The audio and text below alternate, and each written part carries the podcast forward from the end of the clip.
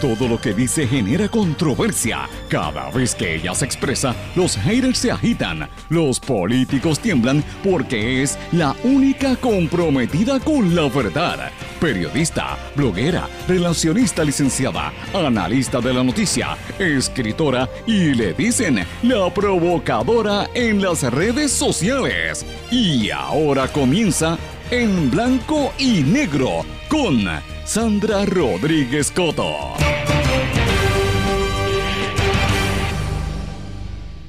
Bienvenidos a su programa en blanco y negro con Sandra. Hoy es martes 18 de febrero del 2020. Les saluda Sandra Rodríguez Coto y le doy la más cordial bienvenida a esta hora de noticias exclusivas, análisis y comentarios de los temas importantes para Puerto Rico y el resto del mundo.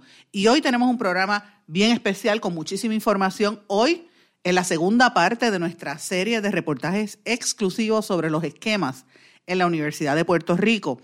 Hoy hablamos en exclusiva con el profesor Luis Arana, víctima de un alegado esquema de fabricación de cargos. A él lo destituyeron porque no quiso regalarle las notas a unos estudiantes colgados de matemáticas en el recinto de Utuado. Le fabricaron un caso de hostigamiento sexual. Va al proceso, sale totalmente exonerado porque evidentemente le violentaron todos sus derechos, pero con todo eso el rector lo destituye. Todo esto, mis amigos, ocurre en momentos en que la Asociación Puertorriqueña de Profesores Universitarios, la APU, radicó una querella por violación de derechos civiles contra el presidente de la UPR, Jorge Haddock. Oigan esto, por tomar represalias contra los empleados en un caso de hostigamiento sexual en Calley. ¿Ok? Eso es para que ustedes vean el, mismo esquema. Se imputan eh, hostigamiento sexual los casos se caen, no son ciertos y entonces van contra los empleados que se quejan o contra los empleados que, que dicen la realidad. En este caso es el presidente del gremio universitario. Coincide también con denuncias que se han hecho de que una decana en la UPR de Carolina está obligando a los estudiantes a comprar sus libros y cuando termina el semestre le dice que se lo devuelva para ella revenderlo, lo cual es una falta ética. ¿Qué pasa en la Universidad de Puerto Rico? Hoy lo hablamos en este su programa. Pero hay otras noticias también. Tirotean oficinas de la Autoridad de Energía Eléctrica, las oficinas centrales a plena luz del día allá en Santurce. Y tal como anticipamos, abogados de los imputados en el chat de Telegram iniciaron un media tour para ir plantando ideas y cambiando la percepción de que eh, ellos son inocentes y que no se le va a radicar cargos por violaciones de ley. Los congresistas que estaban en Puerto Rico se van con más preguntas que respuestas. La delegación demócrata insiste en que hay que tocar el tema de energía eléctrica para el desarrollo económico de Puerto Rico. Y llega, ellos se van y llega el expresidente Bill Clinton, que ha estado en una gira, eh, apoya la designación de un coordinador federal, pero unido a la comunidad. Amenazan de muerte al alcalde de Guayanilla por haber regalado boletos de concierto de Ricky Martin a empleados municipales. Y Back to Basics. La República Dominicana llama a elecciones extraordinarias y vuelve al voto manual. Estos señores, ustedes saben que lo anticipamos ayer, una situación que va a tener implicaciones en Puerto Rico porque eh, se relaciona al tema de la tecnología en procesos electorales. Amigos, el tema del coronavirus sigue. Ahora el gobierno de China está destruyendo dinero como medida preventiva y siguen subiendo a las víctimas. En el respiro, nuestra sección va dedicada al cantante Tommy Torres. Mis amigos, estas y otras noticias las vamos a estar escuchando hoy en nuestro programa en blanco y negro con Sandra, que se transmite a partir de hoy en nueve y posiblemente diez emisoras en todo Puerto Rico, que son parte de la red informativa de Puerto Rico y la cadena WIAC. Hoy tengo la grata noticia y la alegría de que quiero anunciarles este programa comienza su transmisión por la emisora WGDL 1200 AM en Lares. Esta es una emisora local bien fuerte en toda su región, que también tiene una emisora FM, próximamente va a estar eh, distribuyéndose por ahí 93.3 FM en Aguadilla. Así es que completamos y vamos cerrando el ciclo para aumentar la difusión de este programa, que además de esa emisora, y le damos la más cordial bienvenida a WGDL de Lares, vamos a estar por allí en los próximos días y vamos a estar conociendo y compartiendo con muchas amistades que tenemos en esa región. Eh, estén atentos porque venimos con noticias por allí desde la red informativa de Puerto Rico. Además de WGDL de Lares, a la que le damos la bienvenida, este programa también se transmite por Éxitos 1530 AM en la región de Utuado, Adjuntas y Jayuya, toda esa área. Cumbre 1470 AM desde Orocovis y la zona de la montaña en el centro de Puerto Rico. Su versión en FM, que es el 106.3 FM, que no solamente es la montaña, sino también el norte de la isla, llega hasta Bayamón. X61, que es el 610 AM desde Patillas, toda la zona sureste de Puerto Rico, y el 94.3 FM, que es la versión en FM de X61 en toda esa región, Salinas, Yabucoa, Maunabo.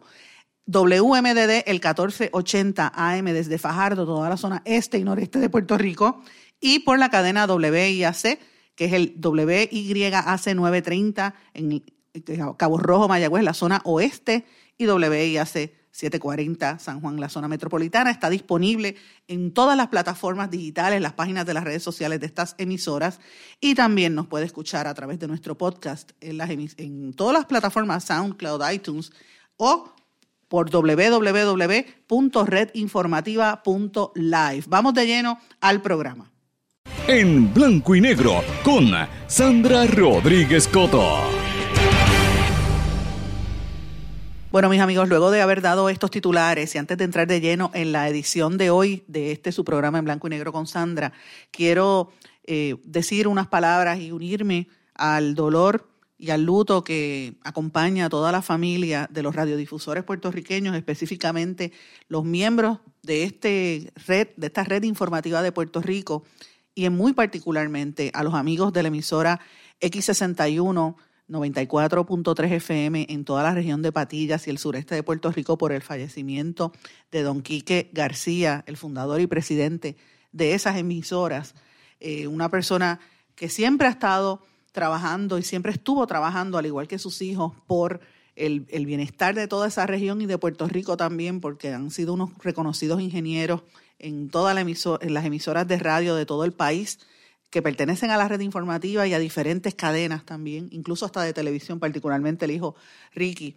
Así es que valga mi, solidaridad para todos ustedes, sus hijos, su esposa, sus nietos, todos los familiares y amigos que están pasando por este, por este trago amargo con la partida de don Quique García, una persona a quien apreciamos mucho. Así es que que descanse en paz a él y a todos sus familiares le doy mi más sentido pésame, mi solidaridad. Pero como ustedes entienden, este programa tiene que continuar, el trabajo tiene que continuar. Eh, es lo que don Quique hubiese esperado.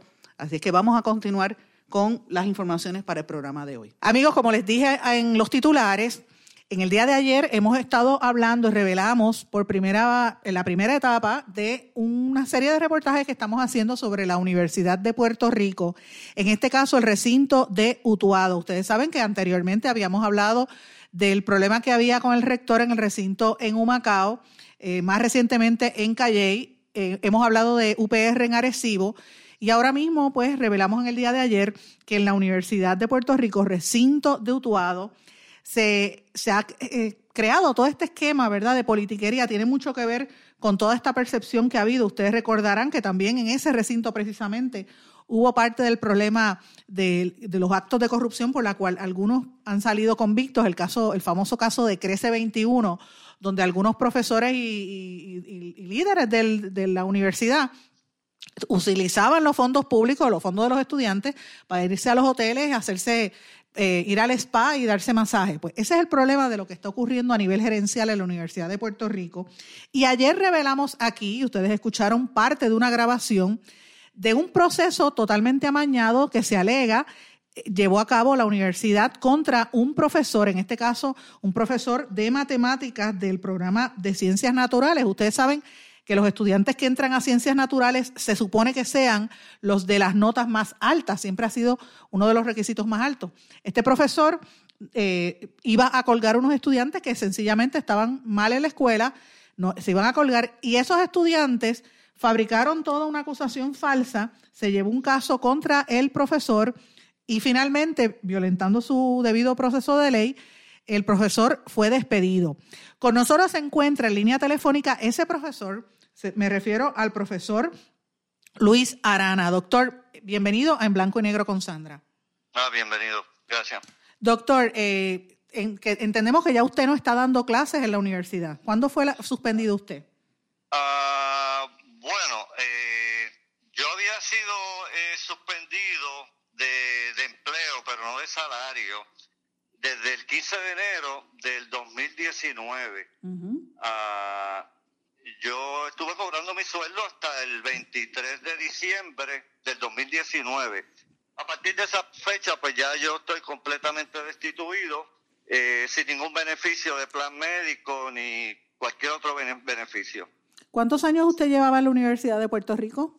Ah, en la de Puerto Rico yo llevaba 16 años dando clases. Eh, y este y esta es la primera vez que usted enfrenta una situación como esta. Bueno, de destitución así a este grado, me habían pasado unos incidentes precisamente en pero que no vale la pena traerlos en este momento.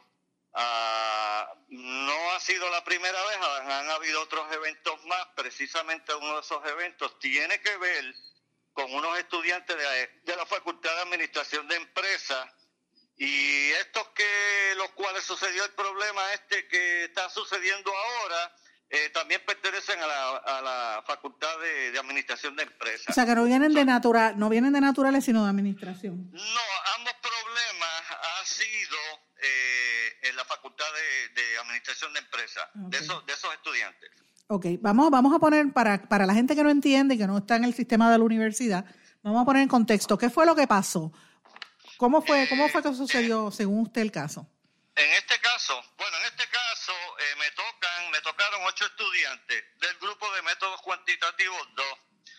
Eh, al principio de la clase, pues los estudiantes fueron muy simpáticos, este, alegres y qué sé yo, eh, todo parecía muy bien, excepto que yo empecé a notar que ellos estaban haciendo comentarios que me indicaban profesor, este, nos graduamos en el verano. Eh, entonces hacían comentarios como que, profe, eh, tiene que bregar con nosotros porque nosotros nos graduamos en el verano. Al yo detectar lo que obviamente ellos querían decirme, yo les aclaré que se graduarían en el verano si aprobaban el curso. O sea, lo que ellos querían era que usted los pasara. Sí, ellos lo que me estaban diciendo es, olvídate de la matemática y de los métodos cuantitativos, danos una C y todo arreglado. O sea, regálame la nota, es lo que le estaban pidiendo. Le, estaban diciendo, regálame la nota y olvídate si aprendimos o no aprendimos y ahí, y ahí estamos bien. ¿Y usted regala notas? ¿Usted, ¿Usted regala notas? Mire, yo, yo, para yo llegar a donde yo he llegado, ha habido mucha, mucho sacrificio. Ah, yo, eso de regalar notas, eh, eso a mí ni se me pasa por la mente, ni se me pasa por la mente. En eso yo soy bien firme, bien estoico, porque hacer lo contrario es engañar a los estudiantes, a la universidad y al pueblo de Puerto Rico. Porque a mí no me pagan un salario para yo ir a regalarle las notas a unos estudiantes. A mí me pagan por enseñarles. Si ellos aprenden o no aprenden, pues para eso es que existen las notas, porque la nota es un medio de evaluación que dice cuánto aprendió ese estudiante en dicho curso. Eh, eh, profesor, y estos estudiantes alegaron que usted eh, no podía, ellos no se, no se dieron de baja y alegaron que usted pues no, no, lo, no los ayudó y hubo una acusación. Ah, sí, muy bien. Pues le voy a contar algo. Ellos siguieron diciéndome, profe, pero ayúdanos, qué sé yo, cuando ya se estaba, faltaban unas tres semanas para el último día de darse de baja, le propuse lo siguiente. Eh, ellos me tenían que entregar un trabajo pero para simplificar el método que yo tenía, yo le dije que si en ese trabajo sacaban menos de 60%, no recibirían crédito. Cogieron el examen y todos se colgaron. Al todos colgarse, pues no recibieron crédito en el trabajo. En ese momento, el fracaso de esos ocho estudiantes en el curso básicamente era inminente Pregunta, ¿habían otros estudiantes aparte de esos que estaban bien en el curso? No, no, no, no. Ahí la nota más alta al 50%. ¿Y cuántos estudiantes tenía en ese curso usted? Eh, ese grupo era de ocho estudiantes. Ok, o sea, los ocho se colgaron. Bueno, sí, pero si quiero oír lo que pasó ese, a, lo, que llevó el, cuando ellos ven el fracaso inminente, Pues entonces fueron al decanato académico y se quejaron. Pues obviamente la culpa no era de ellos, la culpa era de este servidor. Pero entonces, este, pues hicieron todas las alegaciones, que ellos, una de las alegaciones era que yo no explicaba de manera que todos pudieran entender. Eso es una de ellas. Y así sucesivamente hicieron posiblemente unos 14 señalamientos. Dentro de esos señalamientos dijeron que, pues, que yo y que hacía comentarios, eh, que le hacía comentarios a un estudiante, pero no, no precisaron, no dijeron qué comentario, eso se quedó ahí. ¿Qué tipo de comentario era? No, no, lo único que ellos dijeron fue que yo decía, le decía a, a una estudiante, que yo y que le decía que la única que tenía voltaje era ella. Pero eso yo no lo entiendo, porque yo entiendo que decirle a una persona que tiene voltaje pudiera entenderse que es que esa persona es inteligente. So, si esa es la interpretación de ese comentario, pues entonces eso en ninguna, de ninguna forma podría incomodar a ese estudiante. Eh, fue el único comentario específico que ellos dijeron, no dijeron nada más. Entonces, este, pues por la tarde eh, me reunieron en el decanato académico eh, me presentaron una lista de que la lista de quejas yo la leí este y me preguntaron que si había algo que se podía hacer para que esos estudiantes no fracasaran pues yo le dije a, a la decana y a, de asuntos académicos y le dije a la decana de, de estudiantes que nada se podía hacer porque para esa fecha esos estudiantes no dominaban ninguna de las destrezas del curso, que lo correcto era que lo repitieran. Eh, cuando estas funcionarias se dan cuenta de que yo estaba bien firme en que esos estudiantes se, se colgaron en la clase, no fue que, que yo los colgué, ellos se colgaron. Pues, ¿qué sucedió ahí? Pues, pues ahí se acabó la reunión. Pues muy bien. Y entonces, Eso fue, ajá, dígame. y entonces ahí es donde ellos, ellos les radican. eh, No, ahí, ahí quedó la cosa. Eso, pero mira la cosa, la decana académica y la decana de estudiantes, en vez de decir a los estudiantes, los estudiantes fueron a las 3 de la tarde, tenían hasta las 5 de la tarde para darse de baja, en vez de la, de la decana académica y la decana de estudiantes decirle, bueno jóvenes, esa es su responsabilidad, ustedes tienen dos horas para decidir. Sin embargo, la decana académica dijo, eh, le dijo a los estudiantes, los reunió a las 3 de la tarde, dos horas antes de, de- de la fecha de darse de baja, y le dijo, eh, pues el propósito de esta reunión es para hacer, más o menos lo estoy parafraseando, para hacer lo que hay que hacer. Ok, pero ¿qué pasa? A mí me reúnen a las 5 y 30 cuando ya la hora para darse de baja ha pasado. ujú. En otras palabras, esa decana y esa otra persona, y básicamente hicieron un compromiso con esos estudiantes. de que usted los iba a pasar. Bueno, ellos, ellos hicieron, no de que yo los iba a pasar, pero de que había algo que ellos podían hacer para que no se colgaran. Porque no le dijeron a las tres, mira, tú tienes dos horas, vete, decide, piensa y haz lo que tienes que hacer. No. Dejaron a los estudiantes bajo la impresión de que algo se iba a hacer para que no se colgaran. Así los dejaron. Y- Ok, ¿qué pasa? Pues yo se terminó el semestre, eh, todo marchó muy bien. ¿Qué sucede?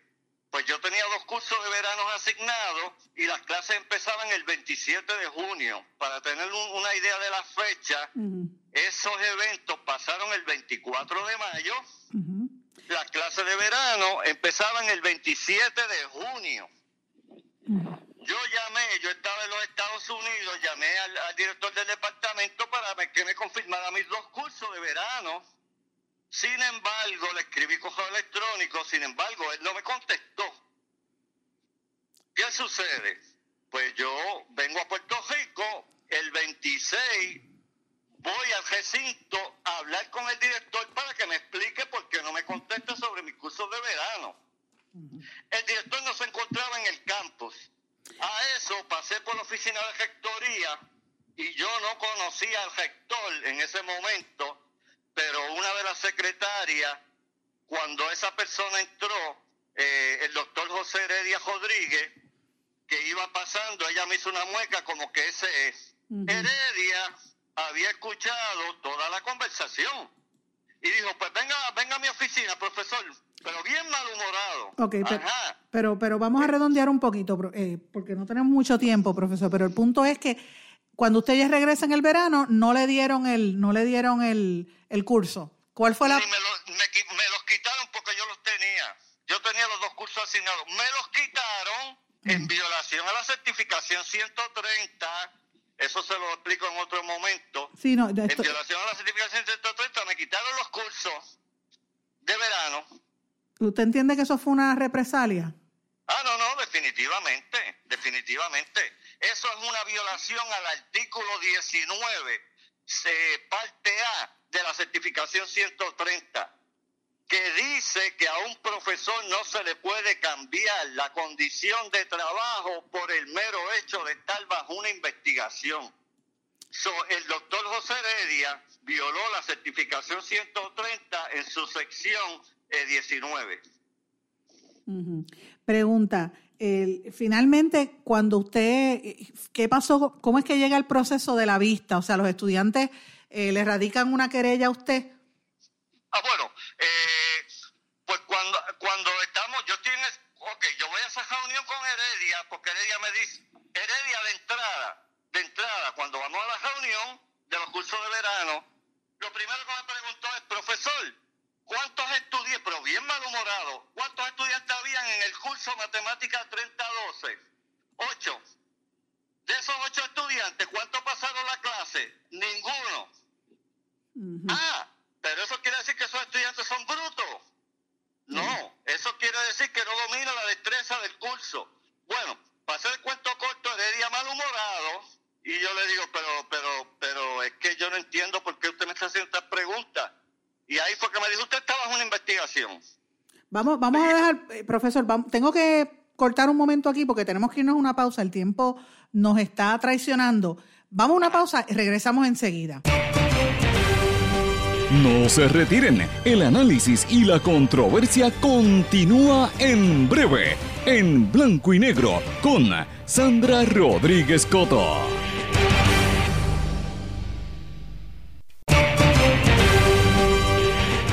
Y ya regresamos con el programa de la verdad, en blanco y negro, con Sandra Rodríguez Coto.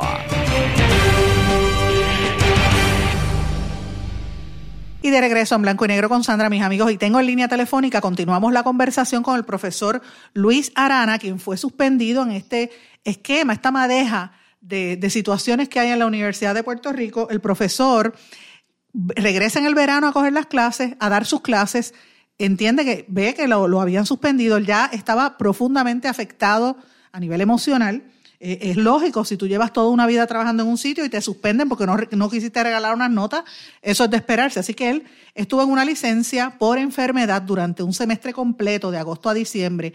Cuando regresa en enero, regresa y pasa por el departamento a saludar al director del departamento para el cual él trabaja, que es el de Ciencias Naturales, y ahí se entera que lo habían suspendido.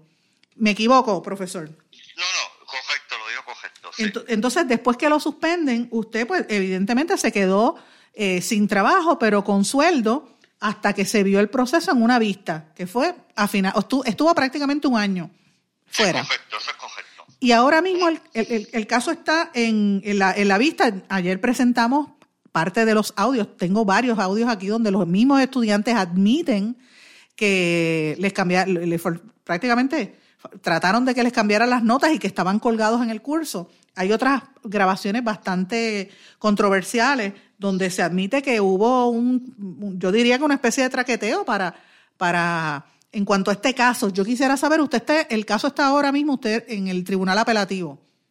Bueno, sí, obviamente ante, ante la clara injusticia que cometieron en, en Utuado, porque dicho sea de paso, el doctor José Heredia, que era el rector que estaba antes del doctor Luis Tapia Maldonado, este, en su querella administrativa indicó que, que me iban a aplicar una medida disciplinaria siempre y cuando eh, se probaran los cargos en mi contra. Bueno, los, eh, los cargos en mi contra no fueron probados. Eh, el informe del oficial examinador fue completamente exculpatorio. De hecho, y la recomendación. De hecho, yo tengo, yo tengo, y, y, perdona que lo interrumpa, profesor, pero para los amigos radio escuchas, tengo todos esos documentos y evidentemente el, el oficial ex, expresamente, y eso lo dijimos ayer en el programa, es exculpatorio. Dice que usted prácticamente fue una víctima de todo el sistema y aún con eso lo suspendieron. Correcto. Eh, cuando eh, examinador rinde el informe, pues eh, el doctor Luis Tapia Maldonado se tardó aproximadamente un mes, pero obviamente ya, ya yo, yo sabía lo que iban a hacer, eso ya lo habíamos conversado con amigos, este, profesores. Uh, cuando yo recibo la, la carta la noticia, pues eso era, eso fue confirmado. O sea, para mí, de que el doctor Luis Tapia Maldonado me, me, destituyera, eso no me tomó de sorpresa, eso yo lo sabía. ¿Y, ¿Y, usted tiene el caso ahora mismo en el Tribunal Apelativo? Bueno, el caso ahora, sí, el caso eh, está en el, en el Tribunal de Apelaciones, correcto. Tribunal de Apelaciones. Eh, él, evident, evidentemente esto es una situación bien, bien controversial porque, fíjate, cuando uno va a la universidad, uno aspira estudiar y aprender, no que les regalen las notas. Yo, yo, sé que hay algunas instituciones donde se le hacen algunos acuerdos y se le dan algunas, ¿verdad? Eh, a veces un poco de flexibilidad con, la, con los estudiantes, pero no es cuestión de regalarle las notas porque es un engaño como usted plantea. Eh, y, y en este caso lo que a todas luces evidencia según las vistas, según las declaraciones, según los, los, los documentos en nuestro poder, eh, evidentemente es un caso donde a usted lo prácticamente lo destituyen por usted hacer su trabajo, por no regalar las notas. ¿Qué, Correcto. ¿qué, qué, qué, qué mensaje se lleva a la comunidad universitaria y, y, y en general los estudiantes con bueno, eso? En particular, eh, personas, por ejemplo, yo soy graduado de la Universidad de Puerto Rico y muchos compañeros profesores eh, lo son también. Ah, ¿Qué sucede? Jamás en la vida uno se imaginaría que eso ocurriera en la Universidad de Puerto Rico.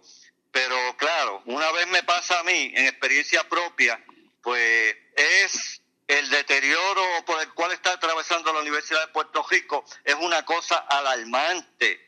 Eh, la politiquería, como usted dijo en el programa que hay en la Universidad de Puerto Rico, específicamente en recinto dutuado, es una cosa que, que es, es, espantosa. Sí. Le digo que es espantosa. Eh, y de hecho, eh, tengo que decir una cosa, no es lo único. En estos días ha trascendido, en el día de ayer, una, una práctica ilegal, por ejemplo, de la decana del recinto de Carolina, que coge y, y, obliga a que los estudiantes le compren el libro a ella y cuando no lo utilizan completo se los pide al final del semestre para volver a venderlo, lo cual es ilegal. Y también el presidente de la universidad ha estado haciendo unas declaraciones porque específicamente él, eh, lo acusaron o por lo menos le señalaron la, la, Asociación Puertorriqueña de Profesores, la APU, que, que estaban tomando represalias con, la, contra empleados por violación de derechos civiles. O sea, la situación en la Universidad de Puerto Rico está bien tensa, bien tensa. Y a esto hay que añadirle que pretenden entonces regalarle las notas a los estudiantes. Bueno, el problema es que, por ejemplo, en el caso mío en particular, pues, pues obviamente, pues desde el punto de vista de ellos, eh, de esas administraciones pasadas, pues, pues yo no sirvo, pero ¿por qué yo no sirvo? Porque yo no regalo notas, este, porque yo cumplo con mi trabajo, porque yo cumplo con mis horas de oficina, porque yo salgo de ese recinto a veces a las 11 de la noche atendiendo a los estudiantes precisamente para no regalarle las notas, pero nadie viene a darle la palmadita a uno y el reconocimiento. O sea, tú lo estás haciendo bien, pero los estudiantes se cuelgan, te tenemos que sacar del medio, te tenemos que eliminar. Tú para nosotros aquí no, no, no sirve. ¿Qué, qué sin embargo, sin embargo, antes de yo llegar al recinto, lo digo brevemente, el 70% de los estudiantes de Utuado tenían A o B en los cursos de precálculo. Sin embargo, en Mayagüez y en Río Piedra se le, se le cuelga aproximadamente 50%. En otras palabras, eso es una medida clara de que antes de yo llegar En Utuado lo que hacían era regalarle las notas de los cursos de matemáticas a los estudiantes. Pero esos profesores nunca se metieron en problemas. Nunca. Y quiere que le diga algo. No en Mayagüez, no, en Utuado, no le querían aprobar los cursos a los estudiantes que salían de Utuado, porque Mayagüez sabía que les regalaban las notas.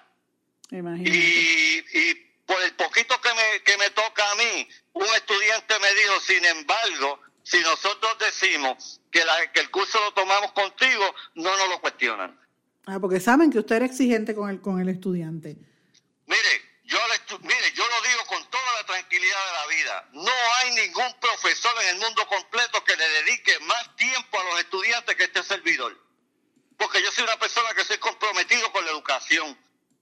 Y, y, y, pero claro, es lo que le digo. Es más, yo le voy a decir más. En el, en el único sitio que yo no he podido sobresalir es en la Universidad de Puerto Rico en Utuado. Y de eso yo tengo prueba. ¿Y por qué? Mire, yo di clases en la Universidad de Kansas por unos cuantos años. Y lo digo esto eh, con, con, mucha, con mucha modestia Allí en la Universidad de Kansas habían profesores comprometidos con la educación de los estudiantes, yo lo sé, y yo puedo decir que el 98% de los profesores de matemática específicamente eran muy, muy excelentes profesores.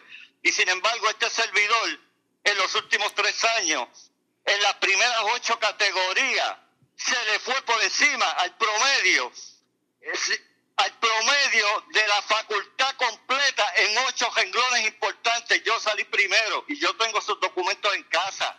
Eh, eh, ¿ah? y es increíble cómo en Estados Unidos usted se eh, sacaba esas, esas cualificaciones y entonces acá en la Universidad de Puerto Rico no lo no lo no se lo aceptan. quiero aclarar, yo tengo en casa unas evaluaciones de unos estudiantes que vinieron en el verano de diferentes recintos de la Universidad de Puerto Rico, pero no eran de que vinieron de Mayagüez y de Ponce, y ellos me dieron este, muy buenas evaluaciones también.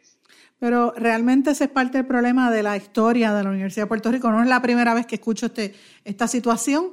Eh, he, escuchado en múltiples ocasiones otros profesores que también se quejan y dicen que, que no tienen oportunidad. Conozco uno en particular que, que después que renuncia a un trabajo en Estados Unidos y viene para acá, no le dieron el, el, puesto, pero eso fue por otra situación. Conozco otro profesor, este fue en el recinto de Río Piedra, que le hicieron la vida imposible, no le dieron la permanencia porque él no era del grupo de, de que dirigía en una de, las facultades donde todos eran de la comunidad LGBT y él no lo era. O sea, mire, mire la situación.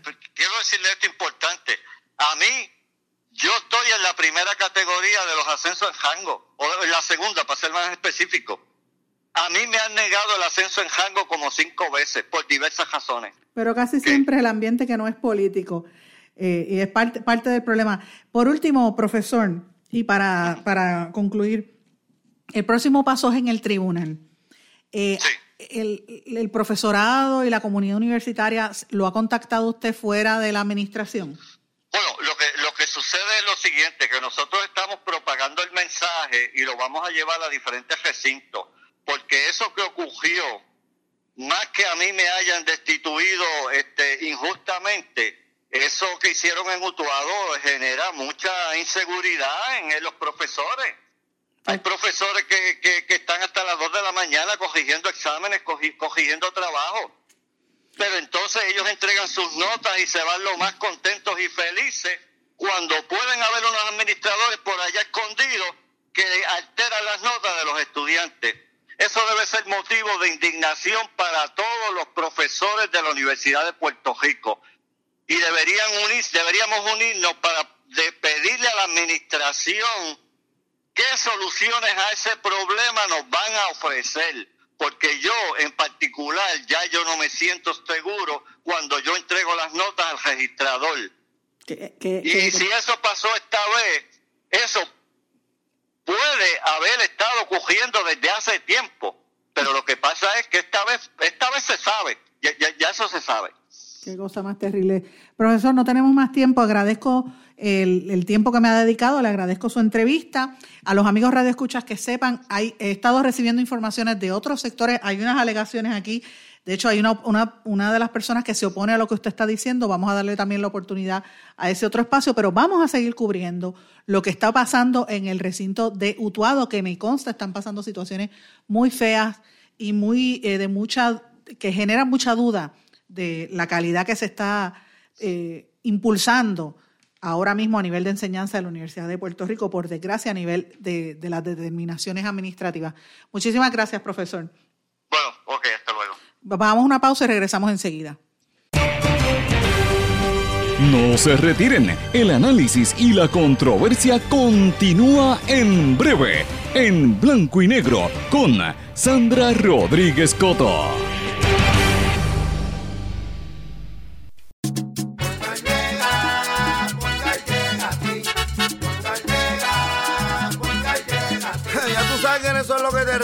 Pero ahora botaron la ola, porque ya no importa en qué parte de la isla estés. Si tuviste un accidente, mi gente de Poingal le llega a tu casa o trabajo para que no te complique. Con servicio en todas partes de la isla y el mejor servicio al cliente. Por eso y mucho más, yo Piru lo digo, yo quiero Poingal. ¡Duro!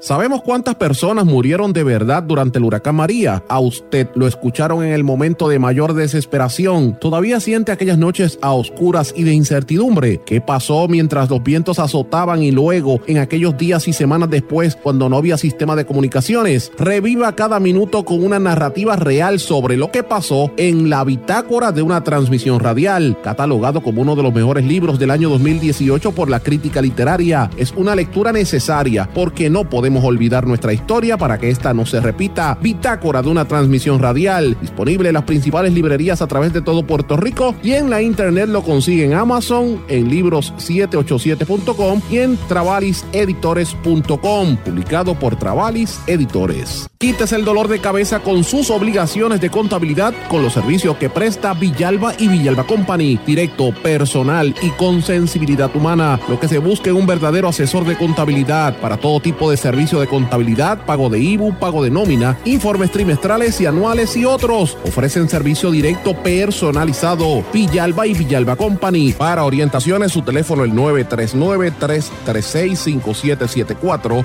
939-336-5774. Y ya regresamos con el programa de la verdad, en blanco y negro, con Sandra Rodríguez Coto.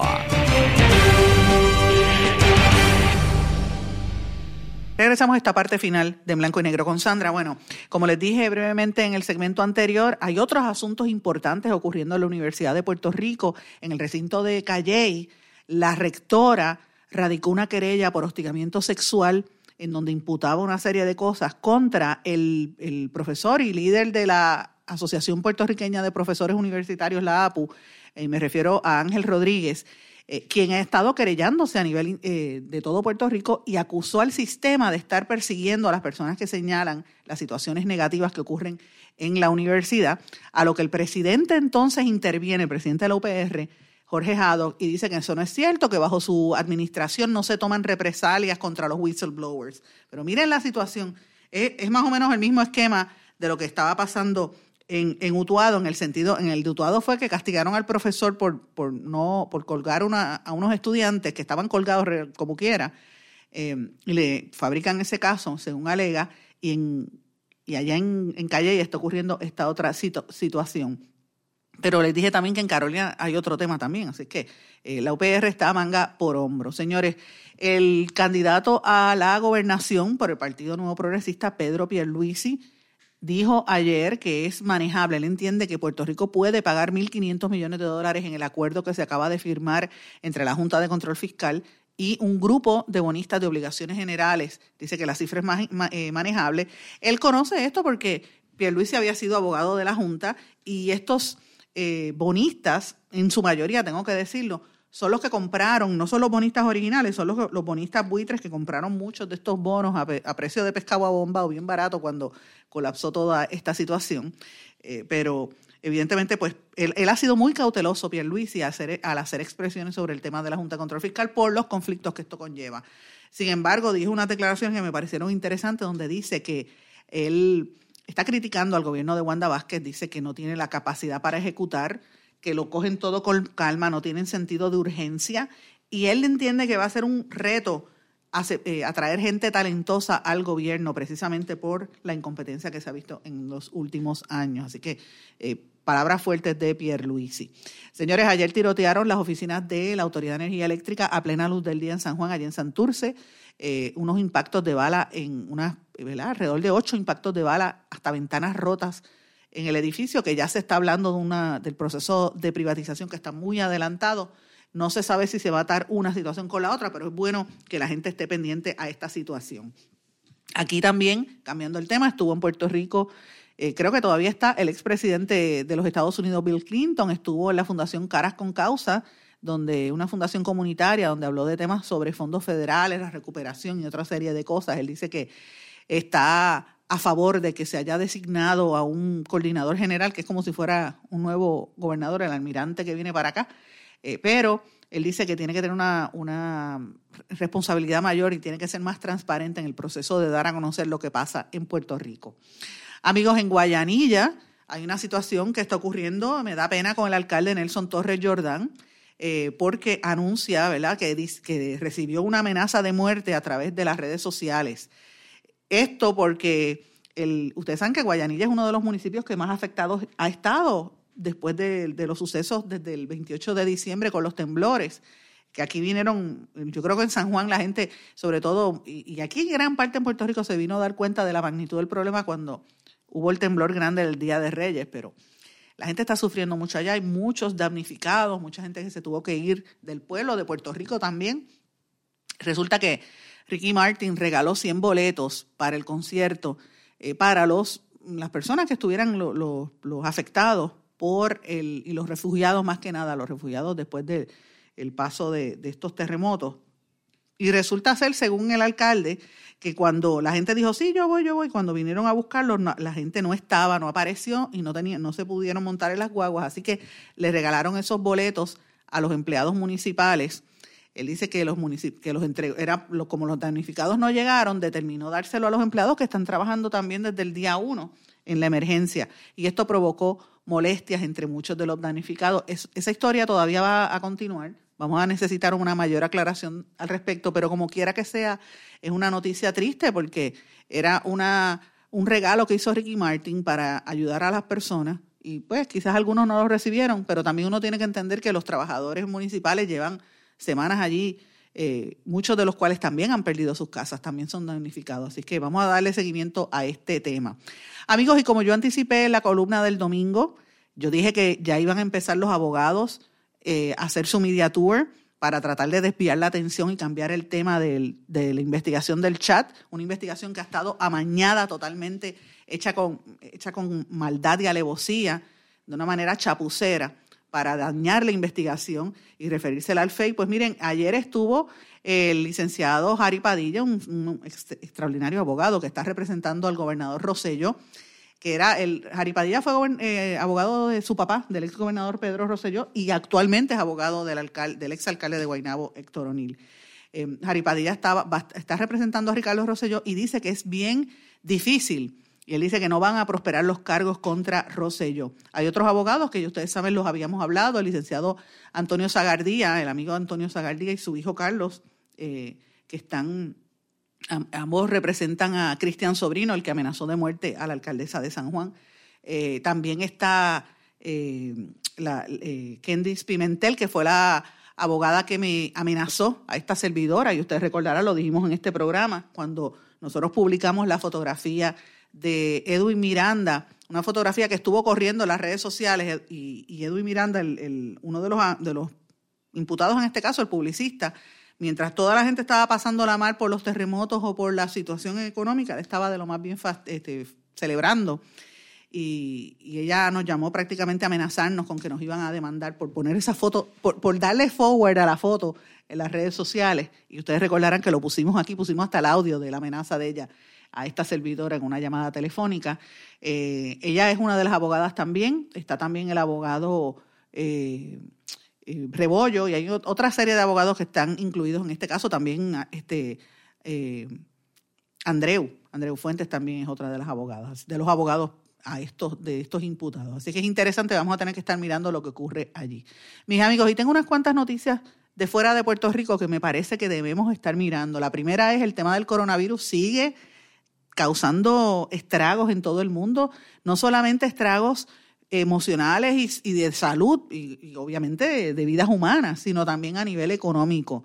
El gigante tecnológico Apple reconoció que no va a conseguir los ingresos que tenían previstos en este trimestre precisamente por el brote de coronavirus que perjudicó la venta y la producción de los teléfonos iPhone en China. Esto lo dijo la compañía, que no van a cumplir con los ingresos previstos. Y, el gobierno de China dio a conocer que en su lucha para tratar de contener el virus, que ya lleva más de 1.770 muertos en ese país, decretó una medida bien restrictiva donde dice que eh,